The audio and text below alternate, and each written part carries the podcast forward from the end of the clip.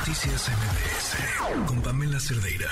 Fíjense que habíamos estado platicando aquí eh, después de que se diera a conocer a, través de estos documentos filtrados de la, de la Sedena, como ciertos grupos, por ejemplo, en el caso de la IFA, eran considerados como grupos que pudieran eh, complicar la operación del aeropuerto. Y había desde organizaciones terroristas internacionales hasta padres de niños con cáncer y grupos feministas. Increíble porque eh, tanto a los padres como a los grupos feministas casi con un nivel de amenaza similar a cárteles. Eso, eso, habla un poco de las prioridades en este gobierno. Pero bueno, más allá de eso y de dónde se les considera, está también este otro tema, el de mm, el espionaje. Y les platicaba cómo cuando tuve la oportunidad de estar y, entrevistamos aquí a una de esas mujeres en, adentro del edificio tomado la Comisión Nacional de Derechos Humanos de la ciudad, en la Ciudad de México.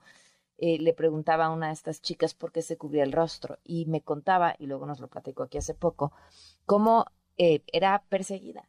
O sea, cómo la seguían, cómo había patrullas dando rondines por su casa, cómo le llegaban mensajes extraños, cómo recibía actos intimidatorios. Y le agradezco muchísimo a Renata Villarreal, ella es vocera de María Verde, también un, una colectiva, un movimiento feminista grande e importante, que nos acompañe porque tiene también su historia. Renata, ¿cómo estás? Buenas tardes. Hola, Pame, muy bien, gracias. Oye, cuéntame, ¿qué, qué te ha pasado a ti?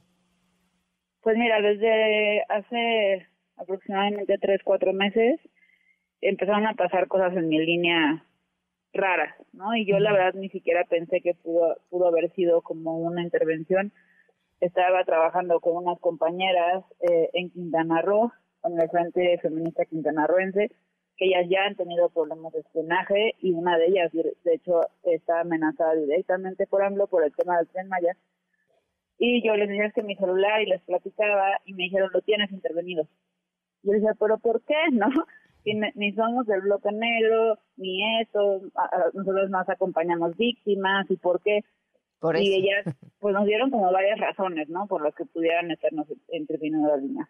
Eh, hace aproximadamente un mes estaba yo un martes, no me acuerdo si fue martes, miércoles, pero fue entre semanas, me levanté al baño en la madrugada, tomé mi teléfono y este lo, le empecé pues a checar mensajes, se puso la pantalla en negro y unas letras que decían transfiriendo información. Ah, caray. Y por un ratito no pude apagarlo, bloquearlo y no tenía otro teléfono para tomarle fotos. Pasó eso así súper rápido, unos segundos, y, y ya, adiós.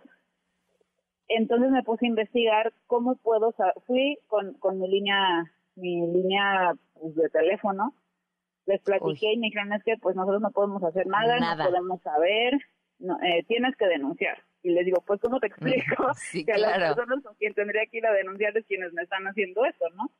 Eh, entonces empecé a averiguar qué es lo que tiene, cómo puedo yo saber o sospechar que eso está pasando. Y pues sí, problemas de señal, eh, mi teléfono de repente pues se maneja solo, se cuelgan llamadas, escucho ecos, eh, las llamadas escucho por unos segunditos eh, después lo que yo escucho, lo, ¿no? Las, las voces ellos a mí, yo han ha habido como varias cosas y después de lo que pasó de la Sedena, yo no sé si es la Sedena, no puedo saber quién es, pero después todo fue bastante obvio, ¿no?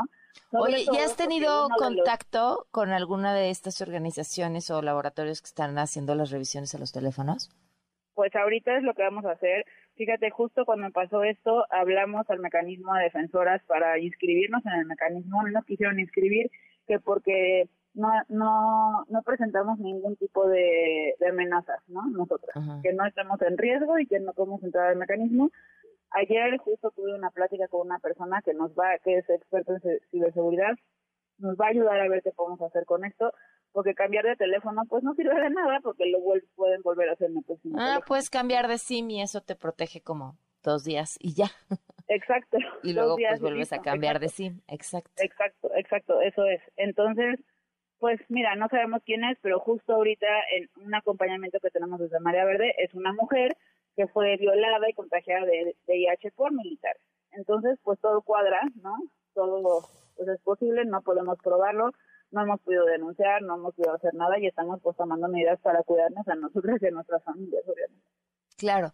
Oye, además de, de, de, estos eventos con tu teléfono, ¿has tenido algún otro evento que de mayor preocupación, que notas que te sigan o algún mensajes intimidatorios o algo así.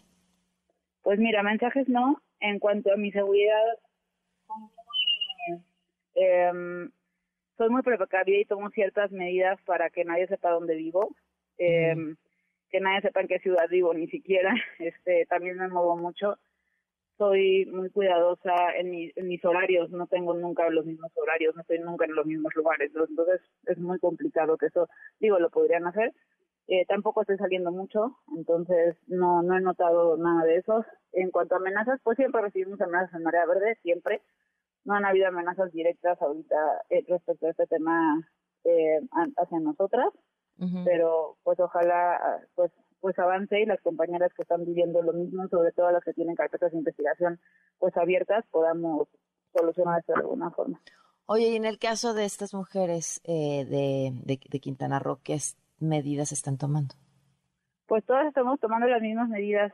Eh, de hecho, una tuvo que renunciar a su trabajo, que le costó un divorcio, eh, tomando medidas de algunas se cambiaron de casa, unas tuvieron que obviamente cambiar de celular, aunque sabemos que no es solución definitiva. Estamos trabajando con para ver el tema del mecanismo y con organizaciones que se dedican justo a la seguridad digital, que nos apoyen pues a, tomar medidas para pues la seguridad de nosotros y las personas que están alrededor de nosotras. Wow, pues Renata, te agradezco muchísimo la oportunidad de, de platicar, de saber lo que te está pasando y estamos atentos. Gracias, Pame. Un abrazo. Un abrazo, Renata Villarreal, vocera de Marea Verdes. Noticias MBS